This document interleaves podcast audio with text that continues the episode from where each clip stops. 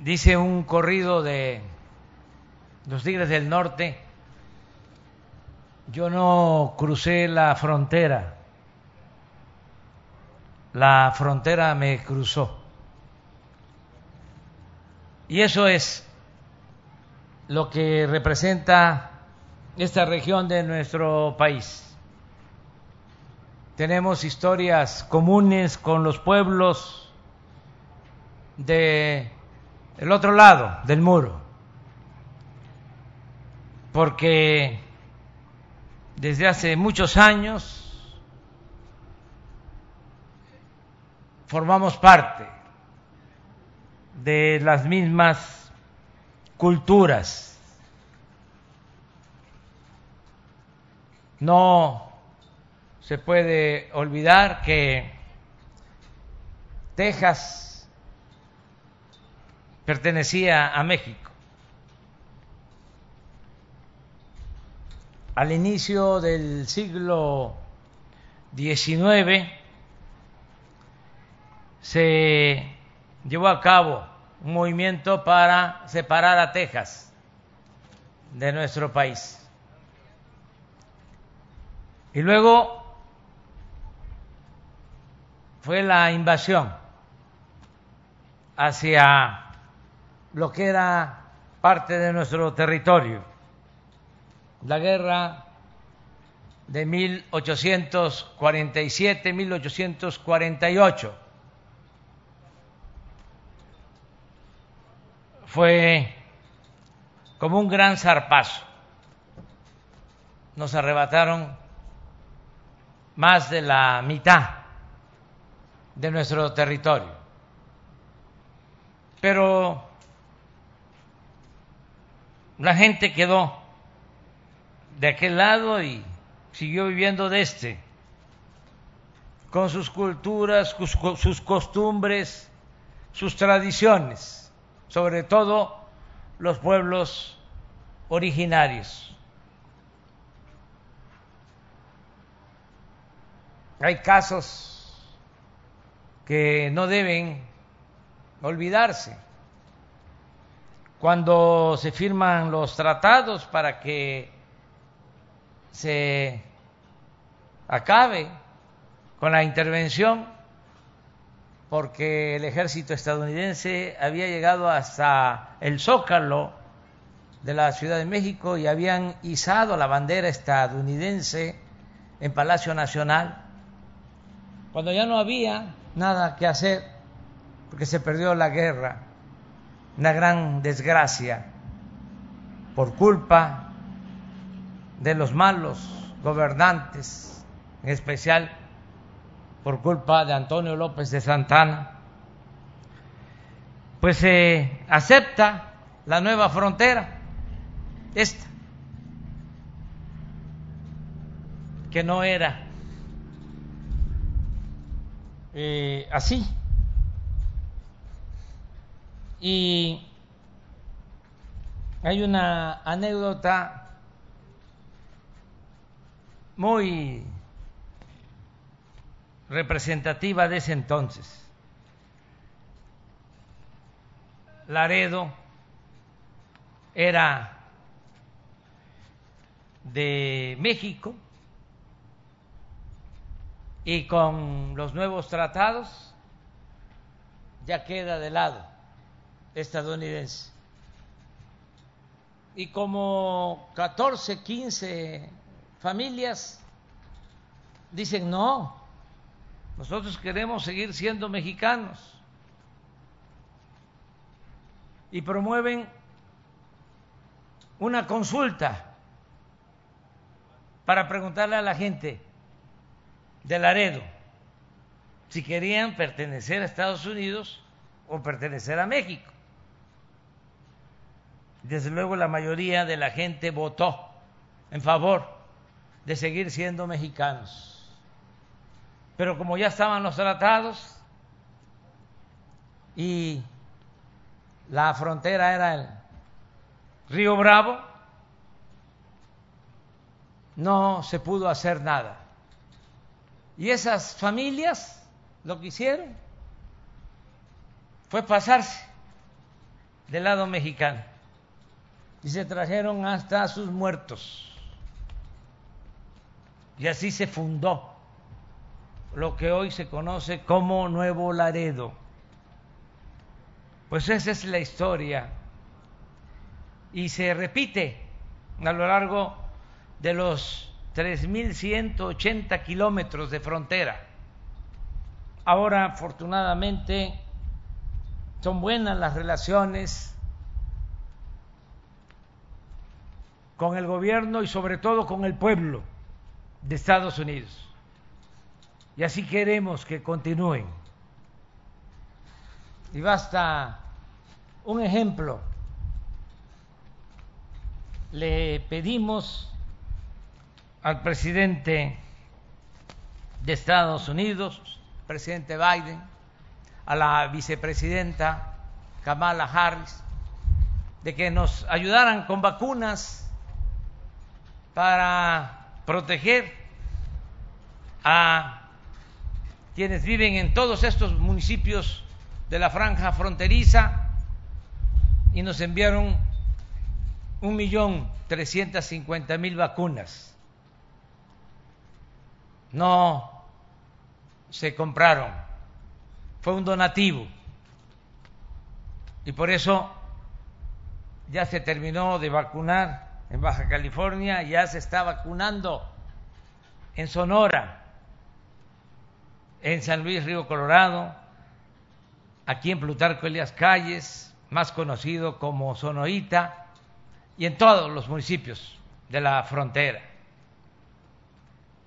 No vamos nosotros a confrontarnos con el gobierno de Estados Unidos, porque necesitamos mantener una buena vecindad. Desde luego, con respeto mutuo y con respeto a nuestra soberanía, porque México no es una colonia, no es un protectorado. México es un país libre, independiente y soberano. Y así lo han entendido, afortunadamente, los gobiernos de Estados Unidos, tanto el presidente Donald Trump como el presidente Biden. Por eso son muy buenas las relaciones con nuestros vecinos. Me da mucho gusto participar en este acto de inauguración de una nueva universidad del sistema Benito Juárez, aquí en Sonoita. Felicito a la maestra Raquel Sosa por lo que ha hecho. Me estaba ahora informando que llevan ejercidos 10 millones de pesos en la construcción de esta universidad. Está buena la competencia, porque yo presumía que los cuarteles de la Guardia Nacional los estaban haciendo en 25 millones, que es muy poco para un cuartel de la Guardia Nacional, diez mil metros cuadrados, con aulas, dormitorios, canchas, jardines, bardas, casetas de vigilancia, lo que costaría si lo construyera una empresa particular, hasta 100 millones. Se realiza en 25 millones. Mañana precisamente vamos a inaugurar uno de esos cuarteles en Caborca. Pero ahora resulta que la Universidad de Sonoita ha ejercido 10 millones. Esto es lo más importante de todo, el que no haya corrupción, que se tenga vocación de servicio, que el que quiera hacer dinero, que lo haga por su cuenta en el sector privado, pero no en el gobierno, ni a la sombra del gobierno, al amparo del poder público. Porque el gobierno es para servir al pueblo. Ser servidor público es un apostolado, no es para enriquecernos, es para tener la gran recompensa de servir a los demás. Por eso hablamos de 145 universidades. Por eso se están entregando más de 300 mil becas de 2.400 pesos mensuales a estudiantes de nivel universitario. Por eso tienen becas todos los estudiantes de nivel bachillerato en el país, más de cuatro millones. Tienen becas los que estudian preescolar, primaria, secundaria, de familias pobres. Nos alcanza el presupuesto. No hemos endeudado al país, no se ha devaluado el peso, hay equilibrio en cuanto al comportamiento de la inflación. Enfrentamos la pandemia, se nos cayó la economía, pero ya se está levantando de nuevo. Ya estamos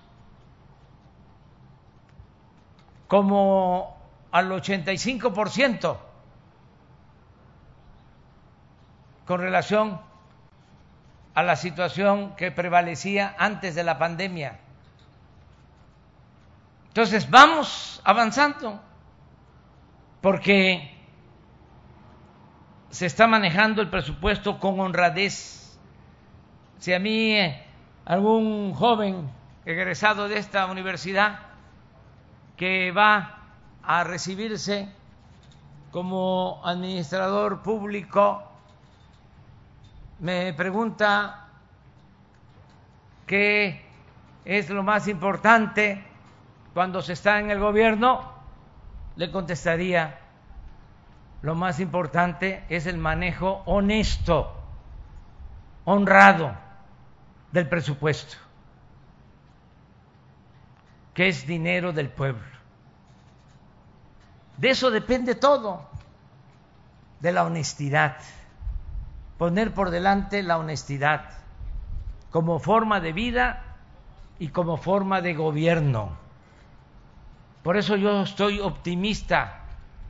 Ayer que fue el informe por los tres meses de este año, segundo trimestre de este año, también porque se cumplieron tres años de nuestro triunfo, eh, hablaba yo de que la gente, a pesar de los pesares, del sufrimiento que acarrió la pandemia, que fue muy, muy, muy doloroso, todo lo que sucedió y desgraciadamente todavía sigue pasando, a pesar de eso, en el mexicano hay esperanza, hay fe en el porvenir. Por eso hasta leí una encuesta donde con mucha sabiduría la gente responde y dice a la pregunta, ¿cómo te ha ido? mal, 45% creo. Igual como 30%. Bien, 17%. Términos generales. O sea, pero dicen, ¿cómo te ha ido? La mayoría mal. ¿Cómo piensas que nos va a ir el año próximo? Y ahí empieza a cambiar. Dice la gente, mejor como el 30. Igual como el 40. Peor como 30.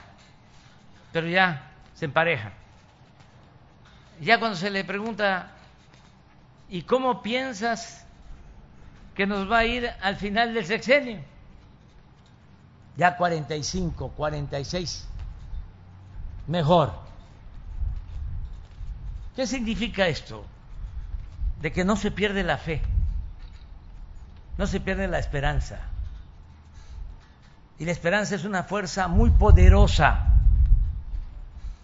Imagínense un pueblo sin esperanza, sin fe. Es un pueblo acabado. Por eso tenemos que seguir adelante y vamos a sacar a nuestro querido México de este mal momento. Ya se está viendo de que las cosas mejoran en lo económico, en lo social, en lo político, desde luego en lo cultural, porque eso es decisivo. A México siempre lo ha salvado su cultura,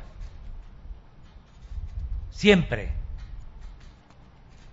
ante las adversidades, ante las calamidades, terremotos, inundaciones, sequías, hambrunas,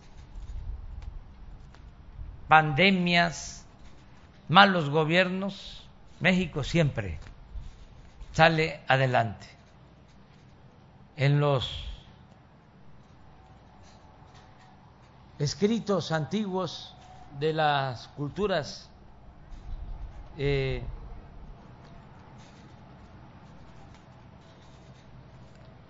que dieron origen a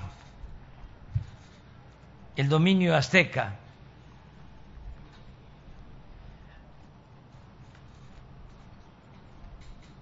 Se decía en unos memoriales, mientras el mundo exista, no dejará de existir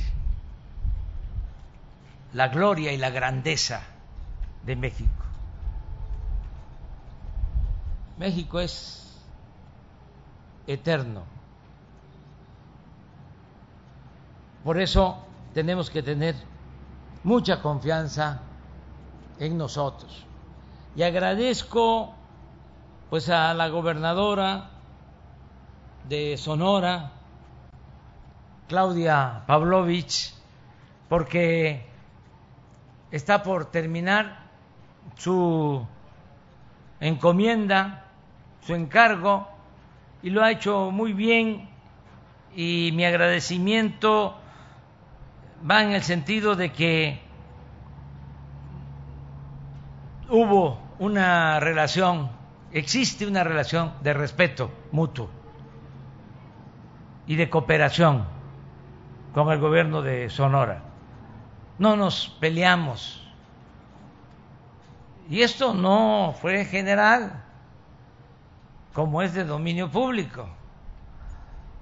Hubieron algunos también en ejercicio de sus derechos y de sus políticas y de sus criterios y de su libertad que buscaron la confrontación con el gobierno que represento. Pero esto no se dio en el caso de Sonora. Y creo que esto ayudó mucho al pueblo de Sonora, al pueblo que felicito por la decisión que tomaron, porque van a tener un gobernador de primera, Alfonso Durazo, nombre con convicciones, con principios, con imaginación, con talento y algo que yo, como ya lo expresé, estimo muy importante, la honestidad. Por eso, eh, mi felicitación al pueblo de Sonora por la forma en que supieron elegir a su nuevo gobernador. También mi reconocimiento a los que votaron por otros partidos, por otros candidatos. No pueden ser mal vistos, excluidos. Ya pasó la campaña. Y como su nombre lo dice, partido es una parte. Gobierno es la representación de todo un pueblo. Ya no es que se va a gobernar solo para un partido. Hay que gobernar para todo el pueblo. Todos tienen los mismos derechos y no olvidemos que al final de cuentas los gobernantes solo somos simples, o para no decirlo así, tan eh, rudo, sencillos, administradores de los dineros del pueblo. Entonces, hay que gobernar para todos, hay que buscar la conciliación y poner por delante el interés general del pueblo de Sonora y del pueblo de México felicitar al presidente municipal, a José Ramón Ramos Arzate, que nos ha ayudado mucho en la construcción de esta escuela. Así es, ¿verdad? Porque no voy a estar yo de este barbero o lambiscón. Entonces, muchas gracias a José Ramos Arzate. Muchas gracias al compañero de la cultura OTAN, a Carlos, José José, por sus palabras y por este obsequio. Muchas gracias. Y vamos a continuar adelante. Eh, estamos en esta gira por Sonora de tres días. Vamos a, a estar mañana en Peñasco, en Caborca y en Nogales. Y el domingo vamos a ir a Cananea. Porque Cananea significa mucho para Sonora y para el pueblo de México. Ahí comenzó el movimiento revolucionario, porque no debemos de olvidar de dónde venimos para saber siempre hacia dónde vamos. Antes de la revolución, el pueblo estaba esclavizado, eran unos cuantos los que dominaban y se maltrataba a los campesinos y se maltrataba a los obreros. Y no había democracia y no había libertades. Y gracias a la revolución, ahora se cuenta con libertades, se está luchando por la justicia, se está garantizando de que haya igualdad y que México sea respetado en el concierto de las naciones. Pero eso se logró con el sacrificio de muchos mexicanos, dirigentes y del pueblo, que dieron su vida para que México fuese un país libre, justo y soberano. Por eso vamos a estar en Cananea, que le debemos tanto a ese pueblo y a ese acto heroico de los trabajadores mineros de Cananea con sus dirigentes. Mañana, el domingo, vamos a estar allá con ellos. De modo que me da mucho gusto estar aquí en Sonoita y vamos a seguir visitando siempre los pueblos. Siempre vamos a estar recorriendo todos los pueblos y le encargamos mucho a la doctora Raquel Sosa el que continúe trabajando como lo está haciendo con estas universidades, que no le va a faltar nunca el apoyo, es decir, va a tener presupuesto suficiente. Porque eso es una prioridad.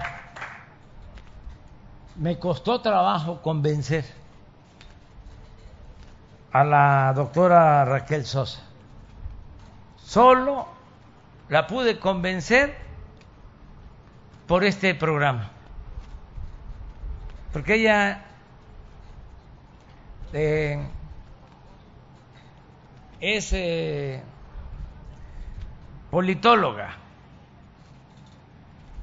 historiadora de la UNAM. Fuimos contemporáneos.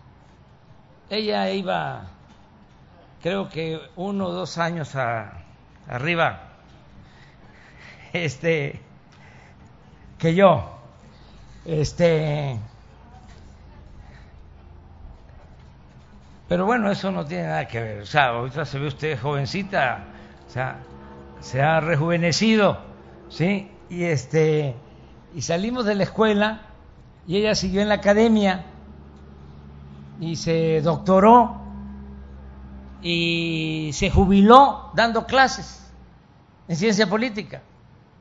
Entonces, la estaba yo eh, convenciendo de que nos ayudara voy a decir algo, voy a confesar algo, le ofrecí una secretaría.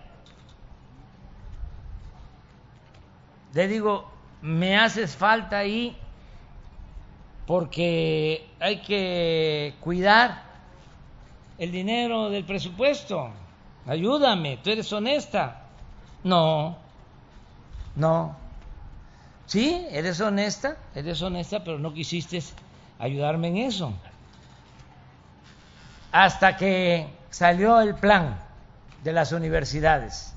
Entonces, ¿me vas a ayudar en eso? Sí, en eso sí. Y aquí está con nosotros.